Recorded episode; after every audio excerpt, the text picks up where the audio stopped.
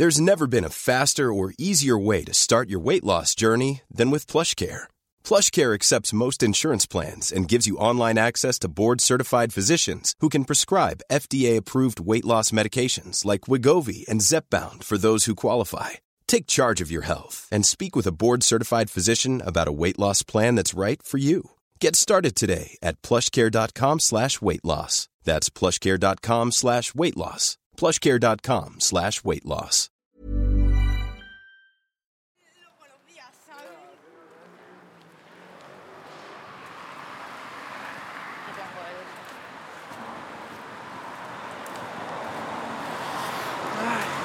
¿Empiezas tú hoy? ¿Te está grabando ya? Sí. Andar. Andar, Este es el programa de andar. andar. Hostia, Al revés no te lo sabes. Caminamos. lo siento, o sea, fatal. Hay que hacerlo bien. Caminamos Divagamos, a los gatos saludamos. y exploramos La la, creatividad. Andar. Me ha pillado súper desprevenida, o sea, Hacerlo no, al revés, ¿no? porque Hacerlo. pensaba que no estabas ni grabando aún, o sea... Bueno, a la próxima intento enseñar un poco más para No pasa hacerlo. nada, sí, ha, ha quedado adorable así que se nos olvida la canción. Sí, sí, sí, totalmente. Que llevamos tiempo sin grabar porque el programa Sí. se ha estado publicando, pero era como mucho material que teníamos preparado del año pasado Sí, y este es el primero fresquísimo que lo estamos grabando el 24 es hoy o 25 creo que es 24. algún 20 algo de enero en Benimaclet hace frío aún vamos bien abrigados 25, sí. 25 de enero Sí. estamos grabando Sí, y pues primer andar para nosotros del año no para Sí. vosotros pero este es nuestro primero del año sí, sí. No habíamos podido hacer antes porque has estado malito. He estado muy malo. Entonces, Bueno, he estado más pues, malo que un perro Sí, sí. y no era coronavirus No estábamos como para salir y tal con el frío además que hacía. Y de hecho hoy hemos salido después de comer, es prontito aún, entonces hay Sí. un sol y tal. Hay viento, así que vamos a ver a ver qué tal. porque estamos grabando con el Pixel 6, que fue el que utilicé para grabar el capítulo de mi padre en la montaña y creemos que se oye bien.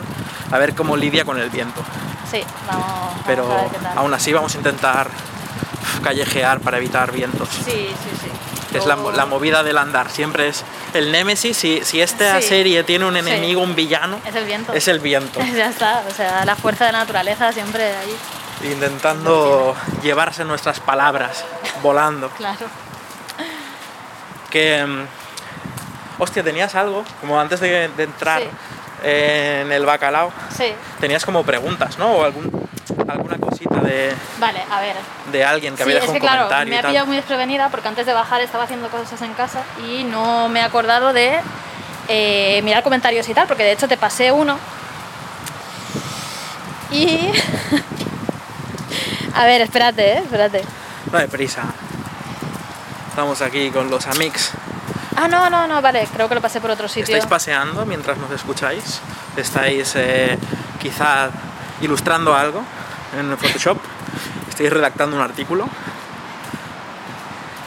eres tú una de las agraciados que he descrito su actividad mientras si eres uno de los agraciados llama a este número de teléfono y te damos un pin oficial enamel pin del andar Vale, eh, no, encuentro, no encuentro comentario, ¿vale? Vale. Y no me voy a poner ahora a mirar en YouTube y tal, porque era un comentario de YouTube sí que hablaba, si no me equivoco, sobre las limitaciones, de cómo las limitaciones ah, sí nos eh, favorecen o nos ayudan. cómo o- fomentan la creatividad Claro, ¿no? si nos ayudan con la creatividad y tal, y cómo eso funciona aplicado a los videojuegos. Era más o menos así. Lo siento si no me acuerdo súper bien ahora. Sí, sí, recuerdo la esencia, que sí. era eso, en plan de cómo afecta los límites a la creatividad Sí. como tal.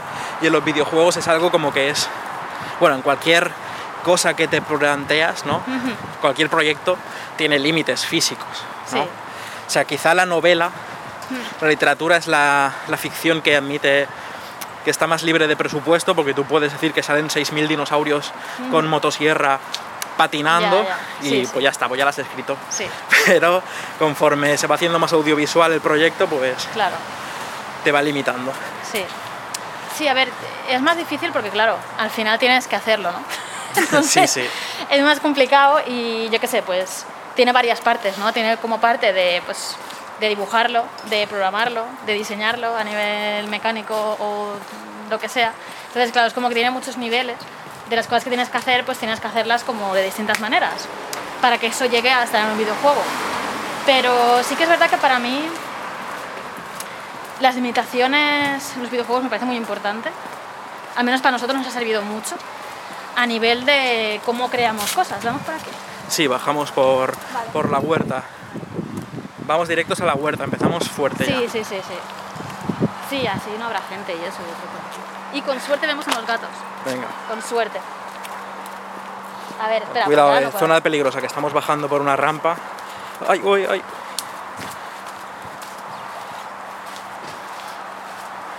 Ojalá pudierais ver esto, ¿eh? porque inciso sobre estética.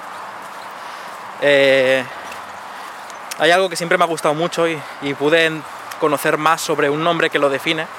De hecho, aprendí este concepto en el libro de Adrián Suárez de videojuegos japoneses con narrativa compleja, que habla del wabi sabi, entre otras, muchas cosas. Os recomiendo el libro, está muy guay.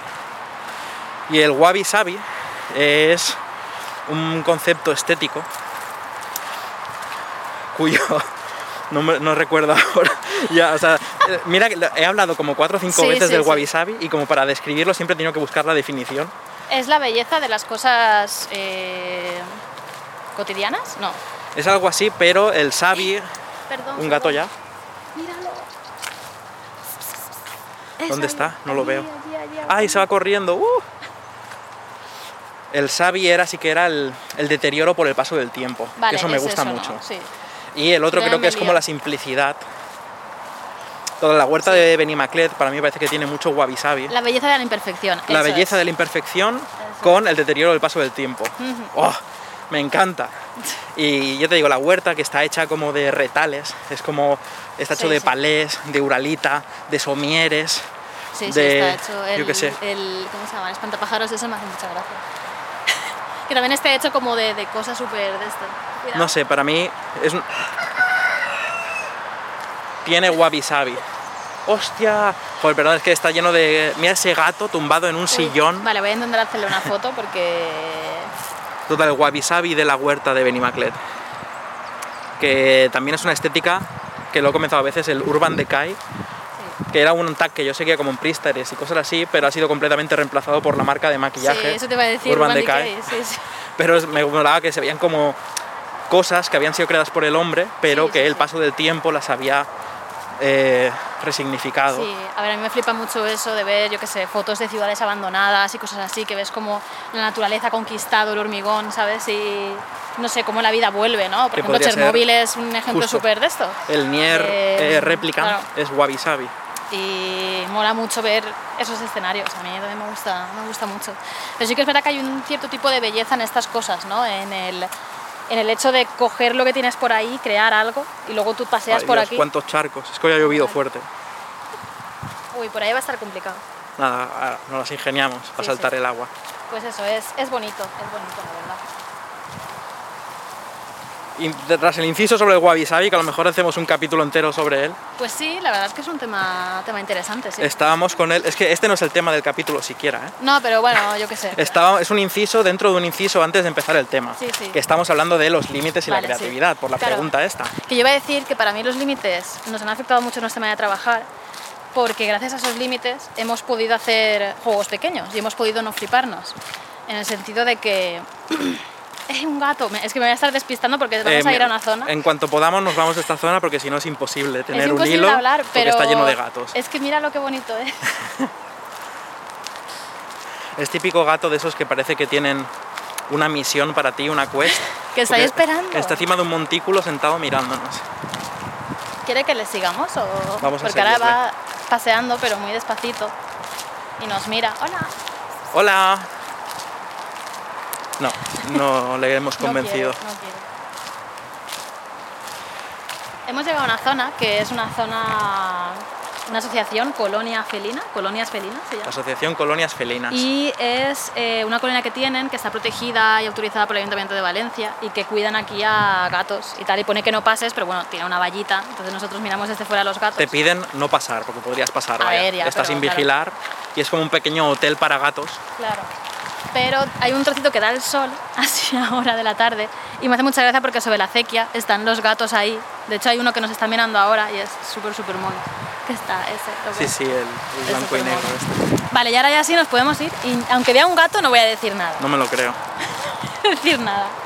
Total, que eso, que creo que nos ha ayudado mucho la limitación a la hora de crear. Porque la idea de, pues, igual que con otras cosas pasa, que la página en blanco asusta mucho y a veces tener unos límites o unos. un- un- algo que te, que te digan, vale, tienes que hacerlo, tienes que hacer un dibujo de esto, ¿vale?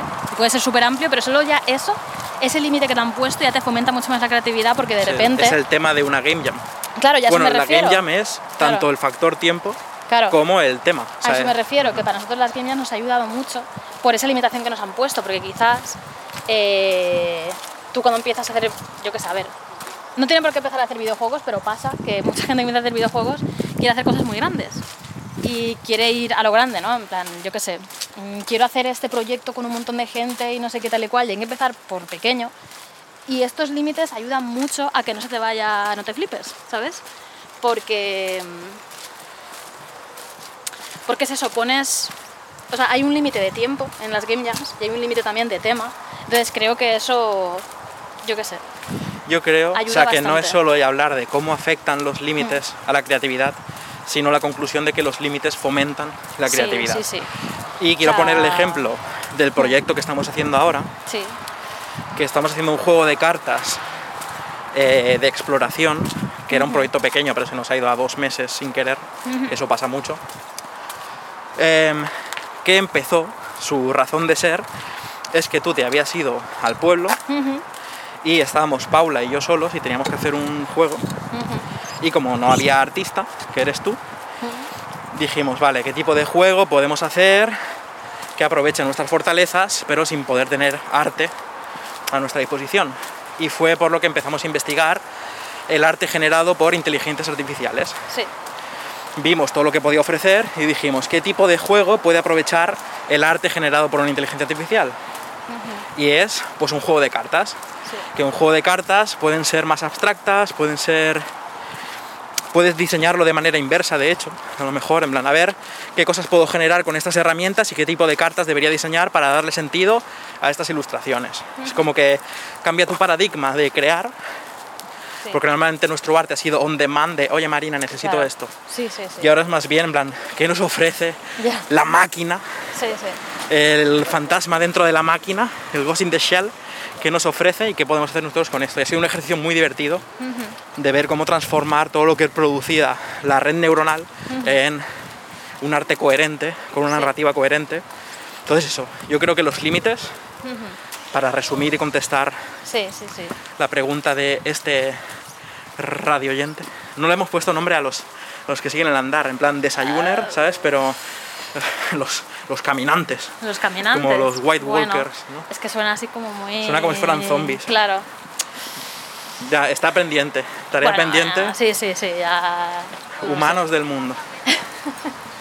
Bueno, sí, sí. pues es un poco Pues como eso. para... Era para calentar esto. Sí, sí, sí. No sé, ahora voy a decir, no sé si hay alguna pregunta más. Bueno, las Debería usaremos en otros revisarla, episodios. pero sí, sí, la semana próxima, cuando volvamos al siguiente programa, intentaré mirármelo bien. Si no, porque- podéis escribir en Twitter a arroba Jordi de Paco o arroba marineteta Sí, y ahí eso tomamos nota y contestamos a preguntas en el programa. sí, sí, también, también. O comentarios en la página web de A Night Games. Sí, o en el vídeo de YouTube, pues sí. donde queráis, lo miramos todo, vaya. Pero hoy queríamos hablar de otra cosa. Sí, Porque tú me has dicho, yo quiero hablar de esta cosa. Que Quería- es... Uh. ah, no, vale, di- lo, yo, me- yo lo he pensado, yo lo digo yo. lo digo ya. Quería hablar sobre aprender, aprender, que es una cosa que a lo mejor dejamos de hacer proactivamente quizá o como misión principal una vez abandonamos los estudios, pero que quizá creo que es que se pone mucho más interesante una vez que aprender no es una misión o una imposición. Una vez ya has terminado tus estudios, sí. tienes tu carrera, el que la tenga, porque yo no me la saqué, lo dejé a medias y Vamos por ahí. vale. Y precisamente quería hablar de eso, que a mí aprender siempre ha sido algo que me ha costado mucho, que me ha dado pereza, he sido muy vago. Porque te eh, obligaba, menos porque era por obligación, ¿no? Justo, Supongo, justo, sí. claro. O sea que Sí, sí. el sistema educativo, a pesar de que me he sacado las cosas, pude aprobar, no era un mal estudiante en el sentido de que no tenía malas notas, pero no era un buen estudiante, que es lo típico que decían siempre, tú lo que podrías ser si te aplicaras un poco. Pero es que no, nunca he podido, o sea, no me, el formato clásico de estudiar no me, no funciona conmigo. Entonces, quería hablar sobre eso y especialmente sobre cómo introducimos aprender los adultos en nuestro, nuestro estilo de vida en el que ya no tenemos por qué aprender nada si no queremos. ¿Sabes? Si nos plantamos de. nos cruzamos de brazos, bueno, ya está. Sí, Eso es todo lo que quería saber. claro. Inevitablemente aprendes por el hecho de estar vivo Sí, y, y claro. tener experiencias, ¿no? Pero me Claro, refiero a de manera proactiva, ¿no? De manera, de manera proactiva decir Sí, sí. Quiero cómo, aprender esta eso, cosa nueva. cómo voy a Sí, sí. incluir aprender cosas nuevas ahora que no me van a poner exámenes, Claro. ahora que Iba a decir que realmente lo que hacemos en el colegio muchas veces no es aprender, sino es estudiar. Uh, que puedes, buena- es otra cosa. buenísima. Porque realmente tú puedes estudiar mucho y empollarte todo y luego no has aprendido nada realmente, ¿no? Porque luego se te olvida y ya está. O sea, que ahí hay una cosa, ¿no? También, que realmente Sí, sí, sí. están los casos, ¿no? De, de, joder, pues yo tenía al profesor este súper bueno que sí que aprendía con él, ¿no? Porque eh, explicaba las cosas de una manera que sí que las entendía, entonces se me metían dentro y no es que empollara o tal, sino que lo comprendía, ¿no? Y lo Que asimilaba te, y, que te interesaba. y también te siquiera ya, sí, interesaba, claro, claro, o sea, por eso que... Pero sí que es verdad que, claro, sí. Hoy he pisado barro. Hoy- Eh, Sí, hoy es un día un poco difícil para venir por quizás deberíamos ir por asfalto Pero bueno, ahora nos vamos para allá, sí, salimos de aquí. ¿Qué es eso, no? Que claro, que creo que hay una mezcla de cosas que bueno te interesan mucho con cómo te las están enseñando, porque igual, por ejemplo, yo qué sé, eh, si tú igual tenías, no sé, por decir algo, historia, y aunque igual, imagínate que te hubiera gustado, Dios, ¿vale? cómo me costaba historia. Claro, a mí por ejemplo me gustaba mucho. Y es verdad que el profesor que tenía, pues eh, lo explicaba de una manera bien, pero por ejemplo también yo aprendía mucha historia de mi padre, por ejemplo, que también le, no sé, por, por de esto pues sabe muchas cosas de historia y tal. Entonces creo que a raíz de conversaciones y tal, en plan de, ah, pues estoy estudiando la guerra de no sé qué, pues yo que sé, hablaba con él y era como que ese diálogo me hacía aprender más al final, ¿sabes? Sí, sí. y que el profesor también creo que era bueno y entonces pues lo explicaba las cosas de una manera bien, no leía el libro y ya está, entonces claro, si te interesaba y lo explicaba bien, tal. Pero que hace, no sé, Quiero hacer mención difícil. aquí a un profesor bueno que tuve, que es Uriol Boira, en el. CITEM, sí. en, el- en la Universidad Politécnica de Cataluña, en Terrassa, que estudié multimedia yo, es la carrera que no me saqué, pero la asignatura de videojuegos creo que fue una de las piedras fundamentales en el que al final me animara o tuviera las capacidades de hacer videojuegos Sí, sí. y fue porque Uriol Boira le gustan, es una persona que le notaba que tenía pasión por eso, Claro. eh, le gustaba explicar cosas, traía a gente para que nos hablara de cosas Claro. interesantes. Es que creo que influye eso tanto, tanto, tanto. O sea, en, en que luego te guste algo o no, o lo que sea, porque es una mierda. El sistema educativo está hecho de una manera que es así, ¿no? Pues al final te tienes que empollar las cosas y ya está. Y así apruebas o no. Es tu manera de saber si eres válido, más o menos válido, y es una mierda porque al final es eso, ¿no? Eh, yo sacaba buenas notas, por ejemplo, y, y a ver, pues muchas de las cosas pues no me acuerdo, ¿no? Evidentemente, porque claro, era buena estudiante, ¿no? Y ya está, así me aprendía las cosas. Había cosas que creo que comprendía y Pero es asimilaba. una buena y empollona eras no tú, sé. ¿eh? Sí, sí, a ver, yo sacaba muy buenas notas. Y en cosas, había en cosas que sí que creo que, que las sacaba porque me interesaba. Y en otras era porque simplemente pues me lo podía empollar y ya está, ¿no? Entonces, pues bueno, eh, al final yo qué sé. Pero perdón, que me he desviado, ¿no? Era por él. Sí, de hecho yo voy a, voy a entrar con una pregunta ya, ¿vale? A ver. Que es, ¿qué cosas haces tú activamente en tu rutina para Sí. incluir aprendizaje ahora que eres una mujer adulta con una carrera ya Sí. establecida? Difícil eso, ¿eh? A ver, si son cosas de trabajo, del trabajo que hago, eh, sí que intento, o sea, no es una cosa tampoco de manera súper activa, pero como estar muy como mirar muchos artistas, mirar muchas cosas actuales, mirar juegos que me inspiren o lo que sea, intentar aprender, no, no por el hecho de, de- verlos y tal, sino intentar ver qué hay detrás, ¿no? Cómo lo han hecho o no sé si usan X técnica o lo que sea, ¿no? Y es como una manera para mí de aprender, ¿no? De decir, vale, pues, hostia, esto se puede hacer así, o esta manera de cómo ha animado esta cosa, ¿no? O qué colores usa aquí, o lo que sea. Mm, Fuera, fuera de ahí... ¿dedicas algo a cosas que no sean puramente sí. aplicar hacer arte de videojuegos? Sí, mm, por ejemplo, este último año que me he interesado mucho por las plantas, eh, creo que sí que hago un esfuerzo activo en aprender sobre ellas. En el sentido de que leo mucho sobre plantas, de, yo qué sé, pues me compro una planta y miro mm, qué le hace falta, ¿no? Pero intento mirar más allá, ¿no? De, de, vale, de dónde viene, de qué género es, aunque luego no me acuerde, ¿vale? De, que- de la especie, de lo que sea, da igual, pero bueno, intento mirar de dónde viene para ver qué necesidades le hace falta o cómo se comporta o si le pasan X cosas porque es. Entonces eso creo que sí que activamente he intentado aprender de eso, porque es algo que me gusta. Sí, yo, yo creo que no es... O sea, que a lo mejor ponemos esas cosas como en el cajón de hobby y yo creo que esos aprendizajes me parecen como más valioso de cara a darle a tu arte principal el edge, como Claro. un filo único, Sí, que es a qué dedicas tu vida o a, o qué, qué aprendes o cómo te desarrollas personalmente que no es específicamente el arte. Sí, sí, sí. Que no sé, yo creo que se puede notar eso, por ejemplo, eh, la persona que ilustra eh, el programa Andar. Francisco Río Lobos, se nota que tiene mucha pasión por la biología o zoología o movidas así de bestias y cosas. Y yo creo que eso, Sí, sí, sí, claro. toda esa pasión se vuelca Claro. en su arte. Sí, yo creo que se nota mucho y que que al final, o sea, bueno, y que tampoco tiene por qué trasladarse a tu arte, porque yo ahora, por ejemplo, no, aunque sepa mucho de plantas, no he hecho nada de plantas. Todavía. nivel- Claro, todavía. ¿Pero por qué? Porque estamos haciendo otras movidas, porque mi tiempo libre no lo dedico a dibujar realmente, lo dedico a, pues eso, pues igual a, a aprender sobre plantas Sí. y otras cosas. Entonces, pues bueno, no sé, pero creo que sí que se destilan cosas, ¿no? Todo eso.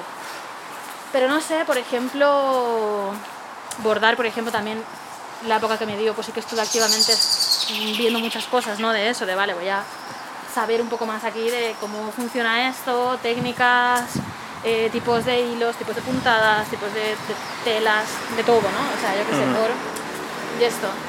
Y sí que hay así algunos hobbies que sí que siento que, a pesar de eso, de ser Un hobbies... segundo, necesito beber agua. Vale. O sea, puedes seguir hablando, pero... A pesar de ser hobby, sí que he hecho un esfuerzo activo en aprender ¿no? sobre, sobre esa cosa, ¿no? no simplemente dejarlo ahí. Mm, no sé, Pregúntame, ¿qué hago yo? claro. No seas mala interlocutora, hombre. No, Ahora- no, ahora yo, no, joder, estaba pensando. Es broma, es broma. Eh, vale, pues eso sí, claro. no, porque me había quedado como a mitad de pensar algo, pero da igual, sí, de esto lo digo luego. Sí, eh, tú, por ejemplo, en tu trabajo, ¿cómo lo aplicas? O sea, ¿qué, qué, qué aprendizaje de manera activa realizas? Pues todo empezó en... No. Pero realmente sí. Tengo como, tenía como una historia preparada sabiendo que íbamos a hablar de este tema. Y era No que se vale eso, no se vale. Sí, no. ¿Sí? cada uno piensa por su lado. Vale, vale, es que vale. una cosa que Yo sepáis de cómo sí, se hace sí. el andar, que es que una vez hablamos demasiado de... Vamos a hablar de ese tema, guay, empezamos a debatir qué cosas interesantes podíamos decir y cuando llegó la hora de grabar el programa estaba todo como ya muy, muy viciado, se había perdido la espontaneidad. Y ahora lo que hacemos es decir, oye, eh, ¿te parece bien hacer un andar de este tema? Sí, no digamos nada más. Ya, y cada uno Sí, sí. le- lo reposa, A mí la cosa es que lo reposo el día que me lo dices o que lo comentamos, pero luego se me va el ya- subconsciente seguro que trabaja un poco. Pero claro, sí, sí, está ahí en, en el fondo de la cabeza, está claro. Entonces lo que iba a decir es que yo tardé mucho en reconciliarme con estudiar o aprender de manera voluntaria. Y es que a la, para, a la postre de no, de no gustarme el colegio, Sí. eh, le cogí mucho odio a, le- a la lectura. Y los libros es como una fuente prime de información. Y fue gracias a la gamificación de Goodreads que lo hice como un ejercicio de, vale, quiero aprender, quiero leer más, porque me estoy perdiendo muchas cosas en el mundo, me siento idiota cuando la gente habla de literatura o cuando mencionan cosas, yo no sé nada. Y me puse el desafío de Goodreads de voy a intentar leerme 20 libros al año y con eso le cogí mucho el gusto a leer. Sí. Empecé a leer ensayo, que era algo que no había hecho en mi vida. Empecé a decir, oh, conocimiento accesible para mí. Me he comido muchos tostones, he cogido cosas que me han cambiado la vida.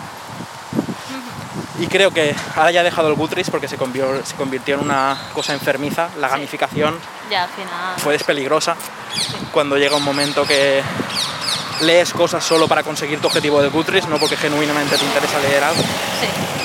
Pero en fin, a lo que me ha llevado eso es a acceder a a tener como esa parte secundaria que es lo que leo en la cama, que muchas veces esa investigación puede ser de la mano de leer un cómic incluso, Sí. si veo que es de un tema que me interesa o de pero empezar a relacionarme con la cultura como lecturas complementarias o interesantes de cara a lo que quiero desarrollar. Una parte obvia fue la literatura de videojuegos, que os recomiendo toda la serie de libros del MIT, el MIT Press, que es de el, el MIT, el, el MIT MIT, el de Massachusetts. Tiene una serie de libros que son ensayos muy cortitos porque muchos de los problemas que tenía con los libros de videojuegos Son tochazos. es que son tochos y que muchos son se repiten. Sí. Libros de game design, una vez te lees uno, todos son muy parecidos. Pero la serie de esta del MIT son ensayos de 90 páginas, cosas así muy sencillitas, que habla sobre un tema ultra concreto, sobre la estética del videojuego, sobre ética en el videojuego, sobre, eh, no sé, muchos temas, ¿no? Sobre fallar, sobre la ale- aleatoriedad, whatever.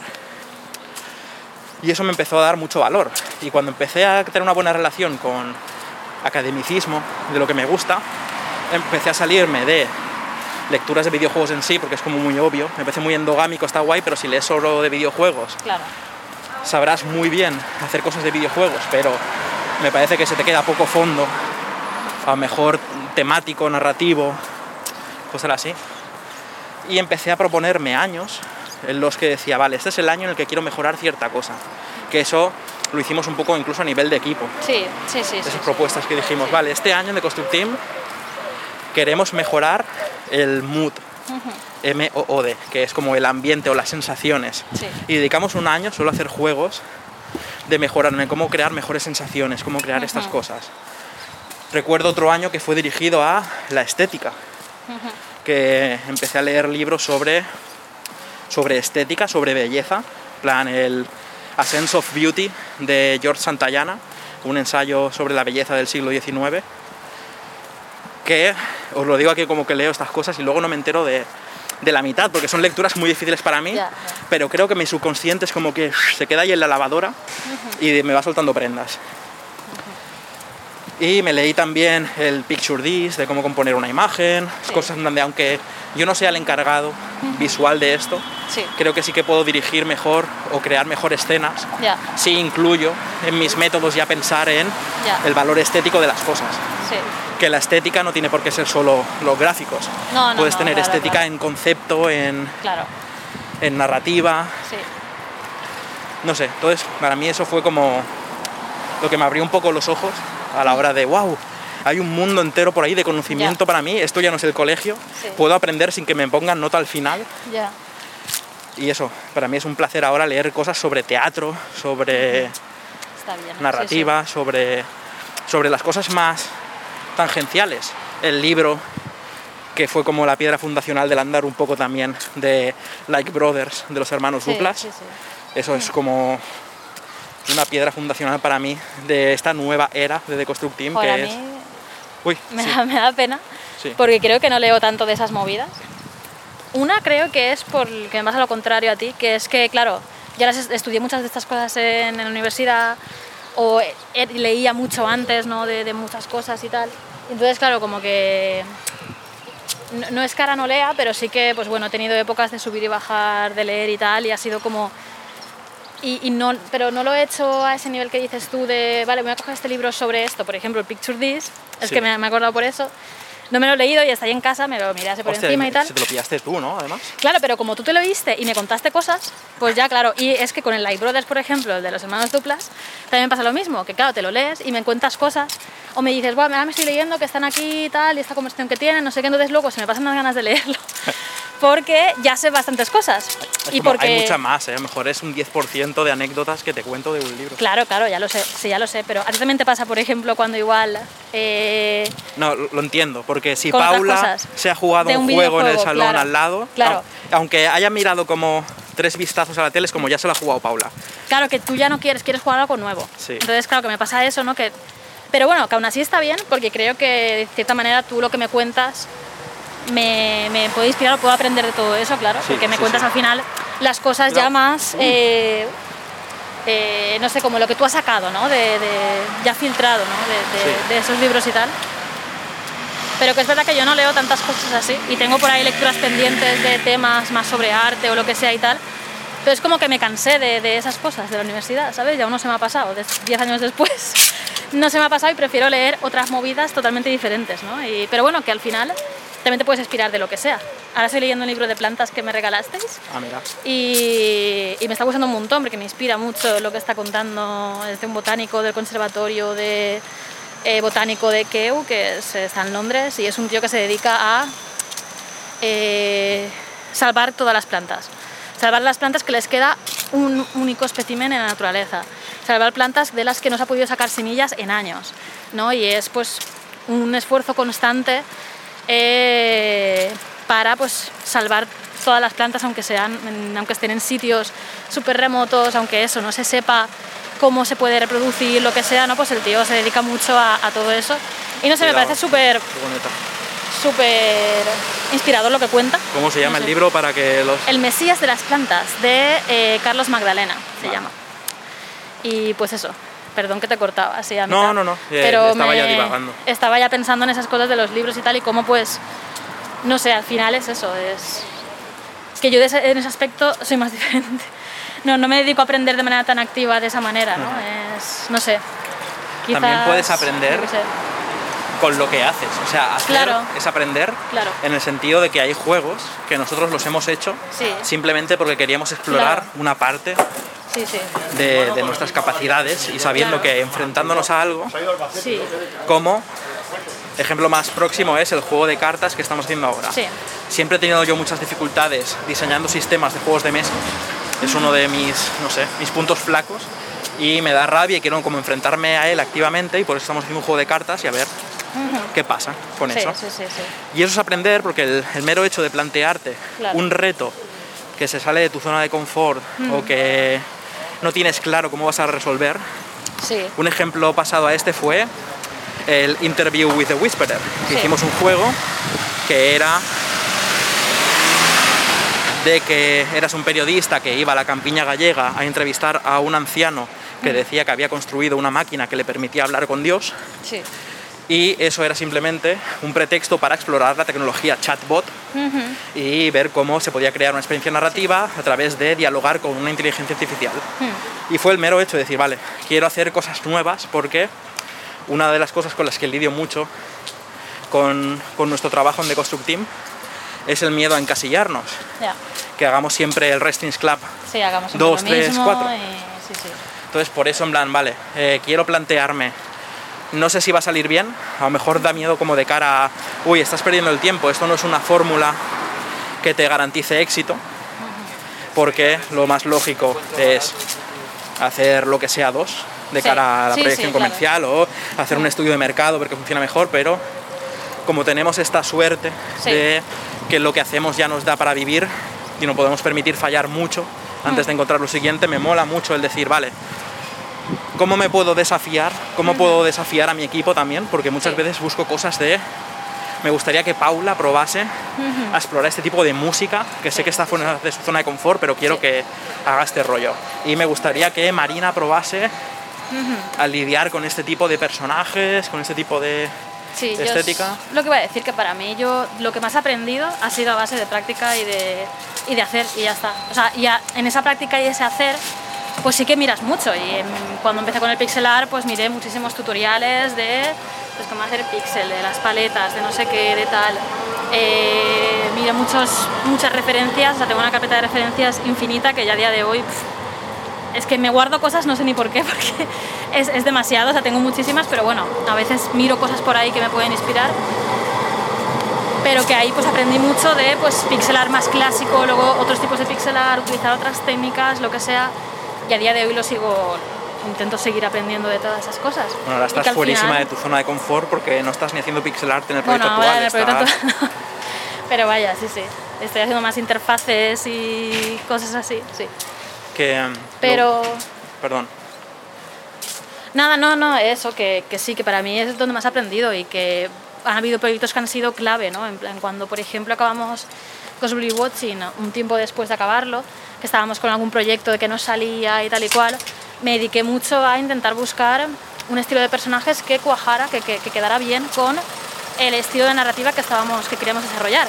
Y ahí salió el estilo de personajes del Resistance Club y otros proyectos que, que hemos hecho. Pero qué es eso, ¿no? Creo que han sido... O sea, siempre hay momentos así de aprender y para mí siempre ha sido más el... Vale, tenemos esta cosa que queremos hacer, ¿no? Y voy a ver cómo... Vamos por dentro para que no haya tanto tráfico. Vale. ¿Qué disfrutas más Y de cuando estás haciendo o de cuando estás aprendiendo? El momento en el que no tienes claro, que estás en, ese, en ese limbo de un poco perdida buscando soluciones a cosas, Sí. o cuando ya has aprendido esa cosa nueva y dices, va a producir, a disfrutar de esta técnica. No sabría porque los dos momentos me gustan, la verdad. O sea, creo que tienen sus cosas. O sea, me gusta mucho el momento de estar probando y estar viendo... mm, vale, vamos a buscar un estilo para... ¿Querías ir por ahí? No, estaba mirando vale. un graffiti. eh, que queremos buscar un nuevo estilo o por ejemplo un momento que, que para mí me gusta mucho es definir la paleta visual de, de un juego pero la movida es que es algo que voy haciendo a nivel de mientras se desarrolla todo el juego porque luego voy cambiándola muchísimo pero solo ese, ese acercamiento inicial a esa estética y tal me gusta mucho y encontrar soluciones y ir viendo probando y tal pero luego también disfruto mucho de cuando ya estoy vale esto ya es lo que estoy haciendo y ya sé perfectamente todo de esa familiaridad que tienes con tu trabajo. Ujú. También disfruto mucho de eso, ¿no? De ponerme a animar y saber perfectamente todo lo que tengo que hacer, ¿no? Y, y sacarlo y Lo ya pasas está. bien continuamente. Y- Es no parar el disfrute. Pero para mí, pero sí que es verdad que hay momentos muy frustrantes, más en la parte de, de, de sacar algo nuevo, ¿no? Más en la parte esa, porque sí que es verdad que a veces me frustro mucho porque pienso que igual hay cosas que me van a costar, me va a costar sacar, ¿no? O que no voy a ser capaz de mm, llegar a esa estética o a esa idea, ¿no? Que, que, que tienes con el juego. Entonces, pues bueno, hay momentos ahí un poco frustrantes, pero pero no sé. Sí, al final, a ver, es una cosa, ¿no? Que Yo creo que otro de los elementos sé. importantes de nuestro aprendizaje en proyectos es que además de los desafíos técnicos referente a, a la programación, a la narrativa, a la música, al arte, también nos solemos desafiar a nivel temático. Sí. De quiero tratar este tema en el juego. Sí. Para el Wrestling Club, pues me hice lo típico, me me leí a William Gibson, que no me había leído nada, plan, como lo fundacional del cyberpunk. Sí. Y leer también filosofía, que me leía Punset sobre filosofía de vida, nuevas Sí. formas de estado, o sea, el momento ese también me gusta mucho de, "Buah, quiero tratar Sí, este sí, tema, qué lecturas puedo acceder para ayudarme a desarrollar este tema. claro. Por ejemplo, en el juego que estamos haciendo ahora de cartas, a lo mejor es como muy ida de olla, pero dijimos, vale, eh, vamos a hacer un ensayo sobre la sublimidad. Porque pensaba, o sea, estuve dándole vueltas a que, como la primera pata que pusimos fue que iba a ser arte de IA, empecé a darle vueltas a eso y pensé, joder, el arte de IA lo que tiene es que es difícilmente inteligible. Crea cosas que no parecen humanas. Puede llegar a crear una belleza que se siente alienígena. Sí. Y eso me llevó acabando a pensar en, en la sublimidad, en esa cosa sobrecogedora que no terminamos de procesar, que nos acerca a la muerte y a la vida y al origen y al final. Entonces dije, vale, pues este es el tema. Y ahí me pillé de lo sublime, de Longino, la primera obra que había del tema, no sé de cuántos años antes de Cristo, y me leí de lo sublime de Longino. Os lo digo ya, no he entendido una mierda. Eh, pero creo que algo de pozo me ha dejado. Yo creo que sí. Además es un ensayo epistolar del longino ese, mandándole Sí. cartas a su colega, poniendo a parir a otros escritores de la época. Sí. Que es como muy de... Era una conversación de Telegram registrada en un libro ahora Claro. de, Buah, ¿has visto lo que ha escrito Contisio no sé qué? Claro. Qué tonto, que Madre habla ahí de las olas del mar cuando Ya. en verdad eh, Homero ya había hablado de esta manera. Sí, sí. Es muy, muy rara ver esa, esa Sí. cosa de un griego escribiendo una carta a un romano poniendo a parir a escritores de la época. Muy Sí, bueno. Sí, sí. Pero creo que algo se me ha quedado ahí de pozo. Iba a decir que otra cosa complementaria que me puse, además de lo de, de Longino para lo sublime, fue el podcast en Bragas que tienen Andresito y Victoria, Sí. que lo podéis escuchar en Spotify. Tiene un episodio que va sobre lo sublime, precisamente, y os lo recomiendo. Y bueno, es, es como esencia, ¿no? De, es un podcast también muy distendido, hablando sobre anécdotas personales, lecturas que, Sí. no sé, además es Peña que domina mogollón, que han leído mogollón de cosas. Y creo que está guay. No sé si siguen grabándolo o qué, pero a mí me moló mucho. Que además es como de esas cosas que te, que te envuelven en esa complicidad de las dos personas que están hablando. Ya, ya. Como Sí, sí. cosa para estar a gusto escuchando. Pues sí, pues sí. Ay, Muy bien. ya está, con eso sentencio. Muy bien, pues ahora. Que ahora, en el momento en el que estamos, ¿qué es lo que te propones hacer? O sea, ¿qué es, qué es el, Ay, verdad, eso de, que- de eso quería hablar. es Sí, verdad. sí, en plan de cuáles son los el Sí. futuro de cara a aprender, qué cosas Sí, in- sí. integrarías ahora en Claro. tu rutina. La cosa es. De hecho, esto quería hablar con vosotros, por a ver que me, que me. para que me hagáis un poco de guía. Porque tengo como dos frentes que me gustaría hacer. ¿La dejamos otra vez? Sí, sí, sí. Y es que... A ver, ¿cómo empiezo a explicar esto? Mi relación con el arte siempre ha sido muy complicada. Sí. En el sentido de que cuando acabé Bellas Artes y tal, pues acabé bastante cansada de eso y es como que no me apetecía hacer muchas de esas cosas. Entonces luego cuando empecemos con los videojuegos y tal fue como, wow, esto está guay, encima trabajar en equipo era algo que, que me gustaba, que era como un objetivo que tenía ahí de, de esto, entonces fue como, ah, qué guay, no sé qué. Eh, he conseguido estar trabajando en un arte que me siento que que lo manejo bien, en el sentido de que, de que me siento bien, ¿no? Haciendo el pixelar por las limitaciones que tiene, hablando de limitaciones de antes. Y no sé, y sus características y tal, siento que, que no sé, que he encontrado algo que, que cuadra muy bien conmigo o como creo o lo que sea. Y la cosa es que siempre tengo como esa duda de, o sea, tengo esa, esa ansia de volver a dibujar a nivel tradicional, porque yo sé que en pixel art dibujo, ¿no? Pero claro, dibujas de otras maneras realmente. Y, y eso siempre tengo ahí como un de esto que tú lo sabes, que a veces vuelvo a dibujar durante una temporada y luego lo dejo, eh, a los años vuelvo Sí, otra vez. es como el mayor ¿no? monstruo Siempre. para ti, ¿no? De sí, sí, sí, pero dibujar. porque pasa una cosa y es que me acabo como, no aburriendo, pero me acabo como un poco dejándolo de lado porque prefiero hacer otras cosas en mi tiempo libre prefiero aprender otras movidas. Y, por ejemplo, eh, que eso no lo he dicho antes, sobre cuando me has preguntado sobre cosas que has aprendido o lo que sea, llegué hasta apuntarme a un curso de astrofísica, porque eh, sin tener yo nada de idea del tema, pues soy una flipada de cosas del espacio y todo esto y tal, pero no sé nada a nivel teórico realmente. Me veo los documentales y puedo leerme un libro, pero ya está. Y, y me apunté porque me apetecía aprender otra cosa totalmente diferente, que no tuviera nada que ver ni con arte, ni con lo que hago, ni con ninguna historia, ¿no? Y es eso, ¿no? Que creo que hay veces que me ayuda más esas cosas. Ese curso no lo acabé.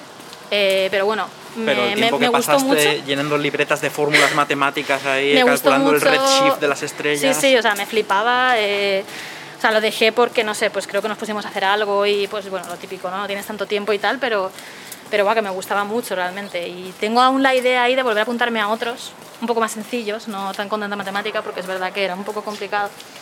Pero no sé, ¿no? Que es, era una cosa como decir, wow, estoy aprendiendo algo que me gusta de manera voluntaria y no tiene nada que ver ¿no? con, con lo que hago y eso me, no sé, me da una paz mental, ¿sabes? Entonces, a lo que venía es que quiero o volver a dibujar, ¿vale? Y ahí tengo un curso que me compré el año pasado y aún no he hecho, de Chu, que es eh, un ilustrador que me gusta mucho, también. Sí, me flipa, Chu. Y tiene un curso ahí que me lo pillé y tal, y pues no lo he hecho aún. Sé que sí que en activo porque veo a gente, de vez en cuando me meto a ver si hay gente haciéndolo y sigue habiendo gente que lo empieza ahora, o sea que no, no pasa nada, no llegas tarde ni nada, ¿no? O sea, es un curso que se publicó y sigue habiendo actividad y sigue contestando y todo. O ponerme con 3D, volver a aprender Blender y cosas así Uf, porque Interesante. eh, es posible que hagamos cositas en 3D, de constructivo. Estamos mirando de expandirnos a la tercera Y- dimensión. Y entonces yo no sería la artista principal haciendo 3D, porque, a ver, pues sí, me faltaría mucho, ¿no? Para, para realmente llegar a hacer eso, pero sí que es verdad que es algo que probé un poquito en la carrera y me gustó bastante el tema de 3D. Y claro, me gustaría como complementarlo con pixel art. Y además hay muchos ejemplos a día de hoy de eh, gente que combina muy bien 3D con pixel, como por Uf, ejemplo qué- es qué. Brainwash, por ejemplo. Sí. Lo que están haciendo es super guay, el Friends Killing Friends. Eh, mola muchísimo la estética, ¿no? Porque es una pasada, la verdad. Eh, cómo, cómo combinan esas movidas y las animaciones y tal, o sea, está súper, súper guay. Pero hay muchos ejemplos, ¿no? De, de ese tipo de low poly con, con texturas pixel art o con texturas en baja o no sé, cosillas así que molan mucho. Y incluso voxeles, a veces también me he planteado que me gustaría hacer algo, pero no para un videojuego, eso sí que no, porque voxeles para videojuego creo que no me acaba de... Pero sí que para hacer alguna ilustración o algo. Un saludo a toda la gente que está haciendo videojuegos en voxel Que no, no, no. no pasa nada Sí, y de hecho hay ejemplos que me gustan, pero que a mí no me gustaría desarrollar uno porque tampoco me acaba de flipar tanto. Eh, pero que hay ejemplos que están muy guays realmente. O sea, que no es aquí de... Hmm. Sí, sí, era una nada. broma, era una broma. Sí, sí. A nivel personal no es lo que te molaría explorar. Claro. Sí. Entonces estoy en esas, en plan, estoy en plan, porque este año me he propuesto que me voy a proponer cosas, me he propuesto este año que me voy a proponer cosas mensuales. Vale. En plan, en enero voy a hacer tal, en febrero voy a hacer cual. De hecho, en enero me había propuesto mm, organizarme cosas a nivel físico de la casa, de mi oficina, de no sé qué, de movidas que me quería colgar, de movidas que me quería arreglar, yo qué sé, cosas así, ¿no? De como dejármelo todo bien Orden físico en el orden hogar. porque necesito ese orden para crear realmente porque también me pasa mucho que si no tengo o sea si tengo cosas en la cabeza no no, no estoy O tranquila sea, y no básicamente, os lo digo, hemos estado poniendo estanterías. Porque tenemos muchos cómics y libros de a arte. ver si hemos ordenado libros- mucha Sí, cosa pero también me he puesto en la oficina un tablero y me he colgado algunos cuadros yo qué sé no que cositas ahí que tenía pendientes pues estoy por fin intentando hacer eso y quiero estos días acabarlo y luego en febrero decir vale sí. Uy, esto es nuevo para mí. A ver, ¿de qué va Claro. febrero? febrero vamos a volver al proyecto grande ¡Vamos! tengo muchas ganas ya de volver, pero también quiero hacer cosas en el tiempo libre y quiero que sí que tenga que ver un poco con creatividad y tal. Me da un poco de miedo porque es lo de siempre. Mm, Siento que lo voy a abandonar, pero no se sabe nunca. Y aunque lo abandone, pues lo que he aprendido está Sí, ahí. sí, sí. Pero es eso, tengo ahí la, la duda de si tirar por dibujo, si tirar por 3D, otra cosa, no lo sé. Pero ahí está. Pero sí, quiero aprender algo de manera activa y pues bueno, y que idealmente pues sirva en este caso para los videojuegos que hacemos porque sí que me gustaría que no sé tanto si es ponerme a dibujar ilustrar cosas y tal pues por ahí no sé mm, yo qué sé tener más mano ¿no? para luego Sí, sí. dibujar mejor o para luego yo qué sé siempre hay, hay movidas Eh, o 3D porque pues puede ser interesante para otros proyectos y tal y es otra cosa nueva también ¿no? que también pues es algo como uh, no sé ahí estoy Muy bien, muchos propósitos. Muchos estoy, propósitos. Pero bueno, no lo sé. Pero es eso. Este año me lo he intentado hacer mensual, a ver cómo me funciona, porque muchos años está el propósito este de... O sea, te haces propósitos del año de, pues este año quiero no sé qué, ¿no? Y es como súper amplio en el tiempo. Y quiero intentar a ver si este año con la idea de, vale, en febrero voy a hacer esta cosa, me voy a apuntar a este curso, o voy a aprender de esta movida. Y en marzo, pues ya veré. Igual en marzo lo continúo o igual en marzo digo, pues otra cosa, ¿sabes? No sé. Muy bien. Y Que es. nos estamos acercando al límite de lo que Sí. suele ser el programa. Sí, Quería hacer una reflexión final sobre, sobre los propósitos de Año Nuevo, ya que lo has sacado. sí, Y siendo que este podcast es aún como de enero, sí. que, em, que creo que son como una fuente de... O sea, creo que es un rito interesante el propósito de Año Nuevo, Hmm. porque hace que muchas personas que a lo mejor no dedicaríamos el tiempo a pensar que cómo mejorar nuestra vida o qué cosas hacer, es como que un rito social, cultural a nivel general, que hace que la gente se apunte al gimnasio en enero, Sí, pero también creo que es una gran fuente de ansiedad, porque luego está como esas estadísticas de el 80% de la gente ha fallado su propósito Ya. de año nuevo en el Sí. primer mes. ya, ya.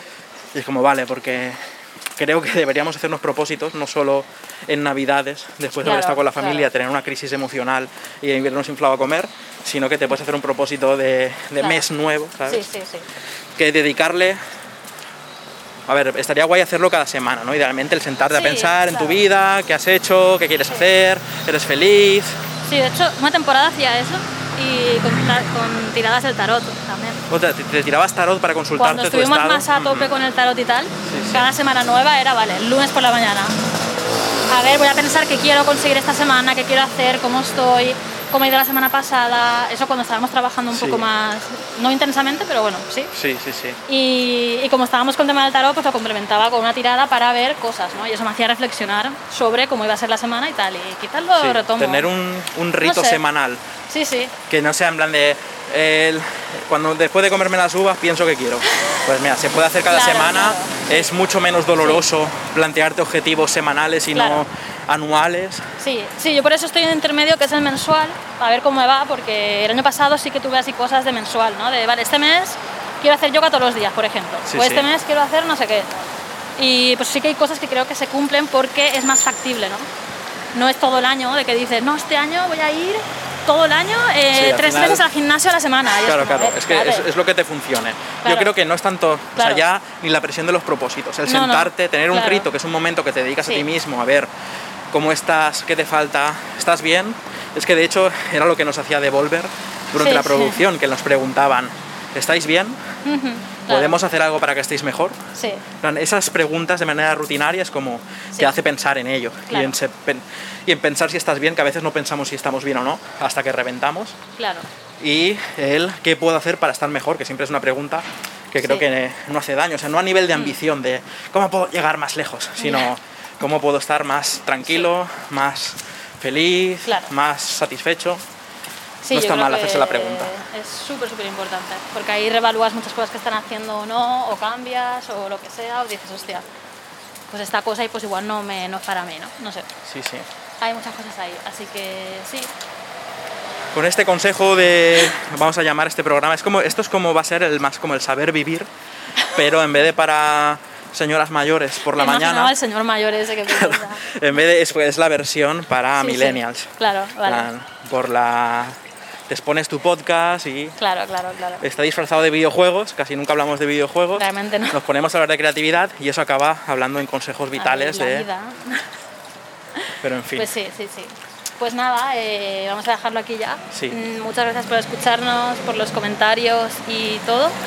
Y nada, eh, no Nos vemos eh, la semana que viene, que a lo mejor Sí. la semana que viene toca invitado, sí, sí, que sí. es algo que queremos ir haciendo más, Sí, pero no queremos desvelar mucho por si se tuerce la cosa o tenemos Claro. otros planes o lo que sea, pero Bueno, es algo que va, va a ir pasando, el traer algún invitado, no como el especial de Navidad de cada uno por su cuenta, que además Claro, se hizo claro. tocho el programa, sino eso, incluir a alguien en nuestros paseos y iremos viendo. pues sí. Así que nada, dejadnos vuestros likes, vuestros shares, comentarios en la web de anaitgames.com para que nos sigan patrocinando el programa. Sí. Decir, wow, me encanta andar, queremos más programas de andar. Qué bien. Y arroba chico nuclear, arroba anaitgames. Madre mía. Así que nada, Pues muchas nada. gracias por escucharnos y nos vemos a la próxima. Un abrazo. Adiós.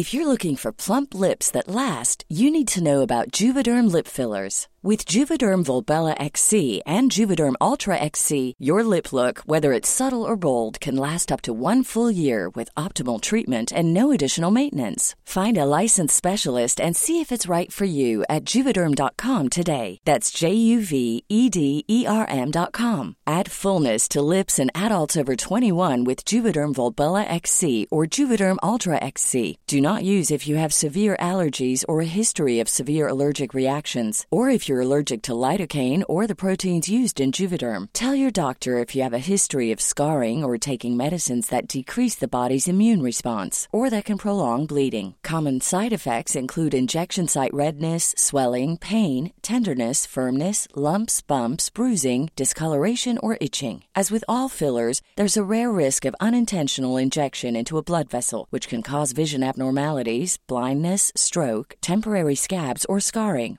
For full important safety information, visit juvederm.com. I'm Sandra, and I'm just the professional your small business was looking for. But you didn't hire me because you didn't use LinkedIn jobs. LinkedIn has professionals you can't find anywhere else, including those who aren't actively looking for a new job but might be open to the perfect role, like me.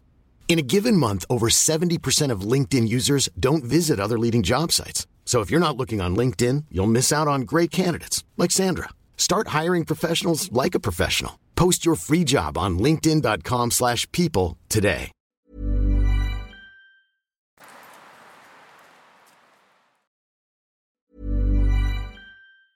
A lot can happen in three years, like a chatbot may be your new best friend. But what won't change? Needing health insurance. United Healthcare Tri Term Medical Plans, underwritten by Golden Rule Insurance Company, offer flexible, budget friendly coverage that lasts nearly three years in some states. Learn more at uh1.com.